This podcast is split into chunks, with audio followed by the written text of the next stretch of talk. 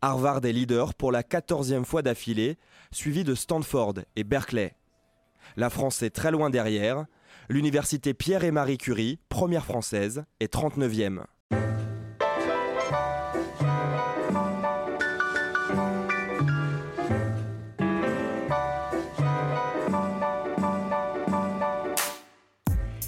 Chaque année, c'est avec appréhension que tout le monde universitaire découvre le fameux classement de Shanghai. Les universités états-uniennes et britanniques, loin devant, laissent les universités historiques du vieux continent à la traîne.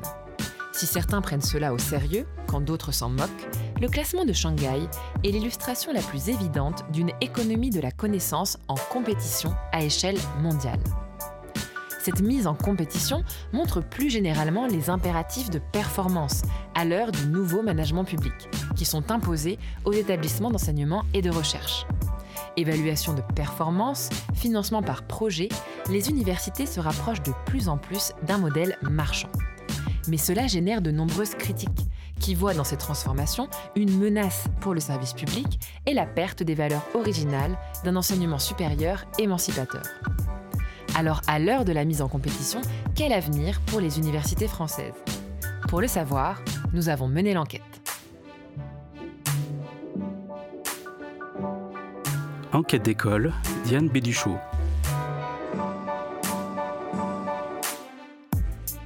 L'histoire des universités est intimement liée à celle de l'accès aux études supérieures et à l'augmentation quasi exponentielle du nombre d'étudiants. Ainsi, entre 1950 et 1965, au moment où les effectifs commencent à augmenter de manière considérable, de nouvelles facultés apparaissent dans des villes moyennes, comme Tours ou Nantes, qui étaient jusque-là dépourvues de centres universitaires, comme nous l'explique le JT Télé-Loire Océan Actualité en 1965. Il est évident que la création à Nantes d'une université en 1962 a permis aux jeunes Nantais de pouvoir poursuivre leurs études à Nantes sans être obligés de s'en aller dans les facultés voisines. Elle a également permis, euh, sur ce plan, à des jeunes qui n'avaient pas la possibilité de poursuivre leurs études, de trouver euh, sur place, dans des conditions meilleures, la possibilité de faire ces études, ce qui représente évidemment déjà un moyen de promotion.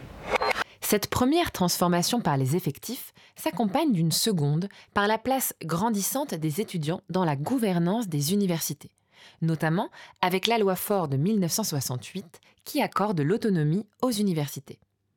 Cette gouvernance a plusieurs objectifs listés dans le Code de l'éducation. La réussite de tous les étudiants et étudiantes et l'élévation du niveau scientifique, culturel et professionnel de la nation et des individus qui la composent.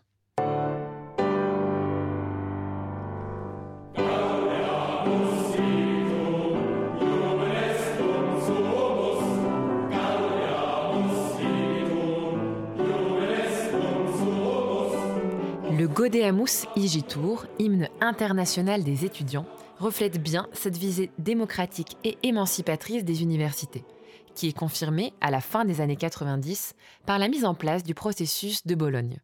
Celui-ci conduit à la création d'un espace européen de l'enseignement supérieur.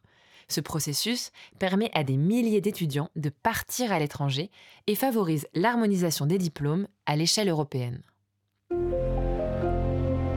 S'il favorise les échanges et la mobilité, ce processus fait également entrer les universités dans une mise en compétition à échelle européenne.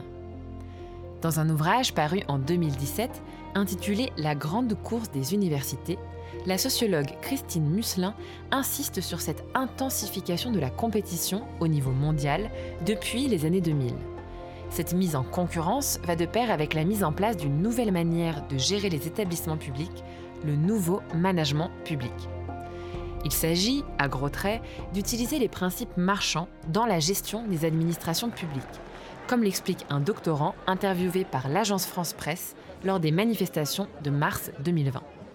Il y a cette euh, logique d'imposer les mécanismes de concurrentiels qui existent en, entreprise et contractuels qui existent en entreprise au monde de la recherche fondamentale qui est, extrêmement particulier parce que les projets sont, extrêmement longs et ça me paraît être extrêmement contre-productif.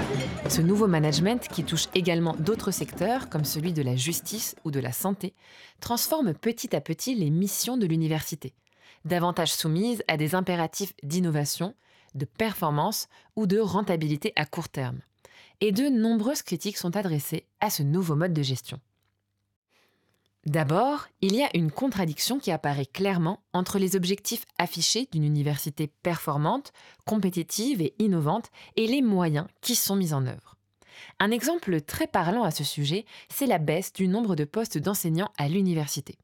En 20 ans, le nombre de postes ouverts a été réduit de 65%, passant de 3000 postes à la fin des années 1990 à 1200 ces dernières années, comme l'explique un enseignant-chercheur à l'agence France Presse en mars 2020. On a euh, véritablement l'idée que va disparaître petit à petit la notion d'enseignant-chercheur par grignotage, je dis bien, hein, pas aujourd'hui, mais demain ou après-demain. et c'est euh, programmé par cette loi de programmation précisément. Cette diminution drastique entraîne une dégradation des conditions d'enseignement, mais aussi des conditions pour faire de la recherche, et généralise le recours à des enseignants contractuels comme les doctorants ou les attachés temporaires de recherche, et cela alors que le nombre d'étudiants augmente constamment. Ensuite, une autre critique portée à ce modèle concerne la généralisation du financement par projet de recherche et des contrats courts, qui poussent les chercheurs à passer plus de temps à demander des financements qu'à chercher, comme l'explique Georges Baraka, enseignant-chercheur à l'Université du Havre, dans un reportage de 2020. La recherche a besoin de stabilité. La recherche a besoin de temps long. Et par conséquent, elle a surtout besoin d'éviter le turnover, ce roulement permanent de cette jeunesse qui arrive, qui travaille chez nous six mois, un an, et puis qui repart. Il faut que ça s'arrête. Enfin, c'est la vision de l'université comme service public qui semble remise en question avec ces réformes, comme le souligne Aziz Mouline, professeur des universités en économie. De même que l'école, il insiste sur le fait que l'université peut difficilement rentrer dans les grilles d'évaluation et de rentabilité des secteurs marchands, puisqu'elle échappe en partie à ces logiques, par les valeurs qui la fondent, inscrites dans le Code de l'éducation. Alors peut-être faut-il faire un pas de côté pour observer l'université et suivre la voie tracée par l'ouvrage collectif intitulé L'université, pourquoi faire? Dirigé par Mathias Millet et Stéphane Beau, et publié en 2021. Les différentes collaborations de cet ouvrage montrent comment l'université française, plus que toute autre formation supérieure, est un lieu de promotion sociale et d'émancipation. Et cela, le classement de Shanghai ne le mesure pas.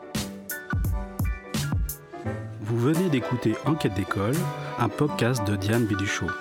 Retrouvez toutes les références sur le site de Quai d'école Rendez-vous dans un mois pour le prochain épisode.